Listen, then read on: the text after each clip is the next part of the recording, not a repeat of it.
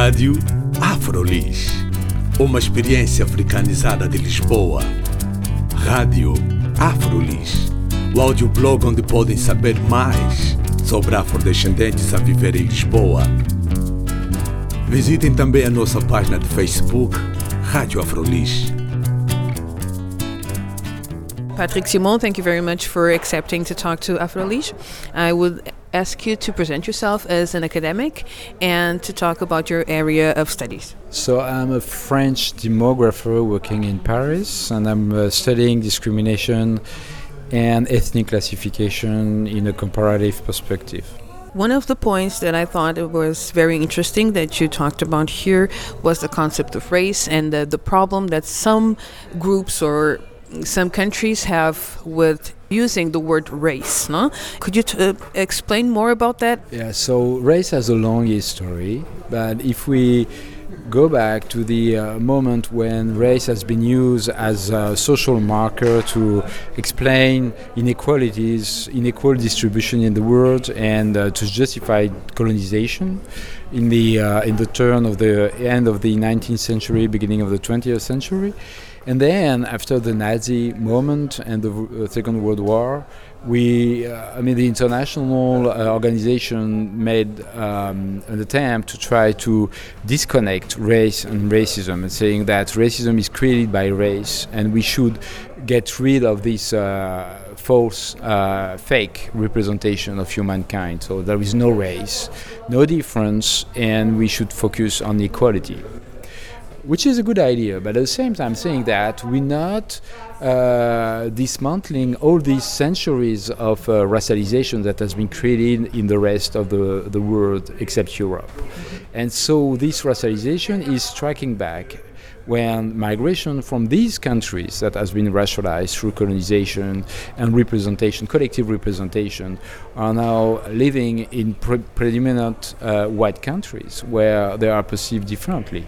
So most of the um, social experience than uh, racialized population do lived in Europe, for example, is based on this former representation, which are reactivated in the context of European societies, would be France, Portugal, Spain, uh, Italy, um, uh, Sweden, Germany, everyone.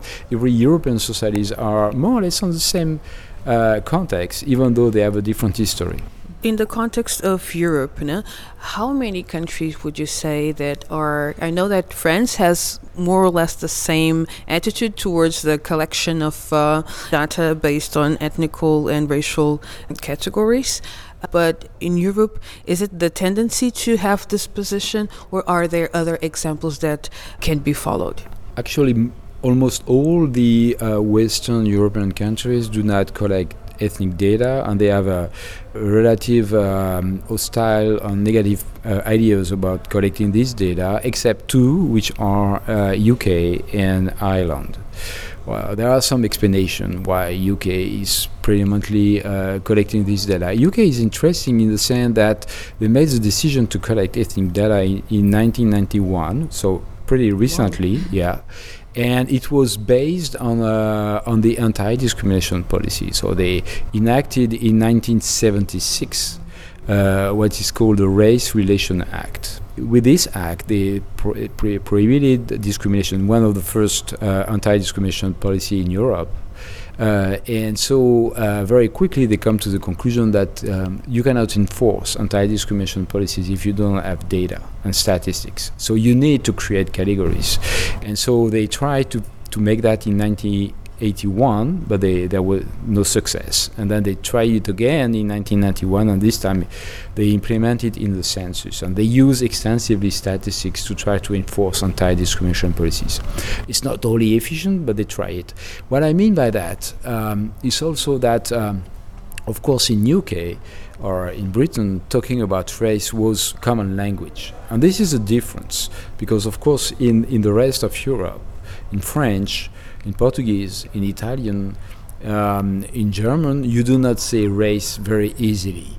So it was somehow easier for the British to do it because they were using, as I say, the anti discrimination policy is not called anti discrimination policy, it's called Race Relation Act.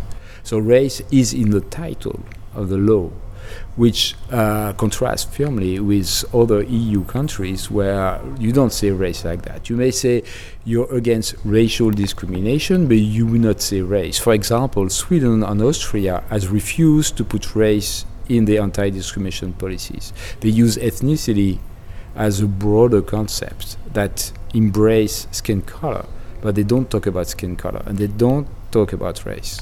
Could we just go to that uh, sensibility? Why is it so sensitive to say race? It is sensitive to say race because in this uh, strategy to try to overcome racism, the idea is that at the first moment you perceive race, you are building somehow the uh, inequalities and the racism you try to fight against. So the perspective, the strategy which is in force is to be colorblind in the sense on the, on the, on the middle, on the long run, you will simply stop identifying race. That's why you were saying that people were focusing on equality and not on race. Exactly. So uh, the strategy is to focus on equality and to try to create access to equality by sameness. That is to erase difference.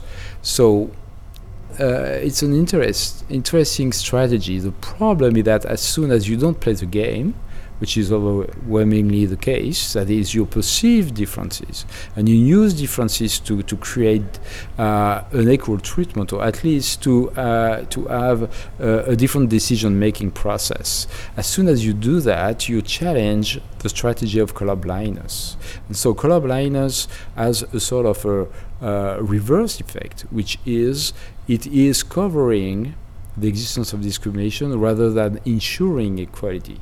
So it is making discrimination even more harder than when you are race conscious in your strategy to overcome discrimination. So, uh, in other words, uh, recurring to um, coll the collection of data uh, based on racial and ethnical uh, categories, this is also challenging this uh, perspective. Absolutely. Collecting da data, make it clear that you are acknowledging the existence of categories first because you cannot collect data without making categories and these categories has to be defined. And if you say black it's something different than if you say Cape um, and that's that the virtue and the problem with statistics that statistics you're in or you're out. In common language you can play around words and shift of categories depending on the situation. With statistics you can't when you register yourself, you self-classify yourself. You are being asked uh, what is your nationality. It's a nationality. If you're being asked what is your skin color, it's your skin color.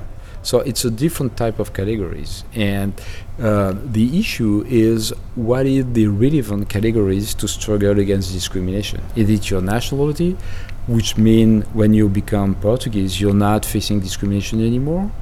Which is not happening. So if it is happening, that is Portuguese with an African ancestry are discriminated against, what is the criteria, the marker by which they are discriminated against? And we all know that it is more the skin color than the nationality. So talking about nationality is not useful if you want to understand discrimination. So you have to go directly to the category which is producing discrimination.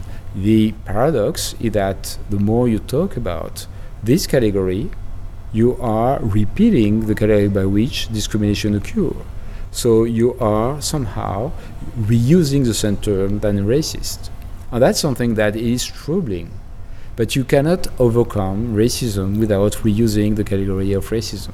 That's it. You were saying in your presentation as well that uh, the reasons why people collect data. No? And in those reasons, there are also some of the fears that people have uh, towards this um, data collection as well.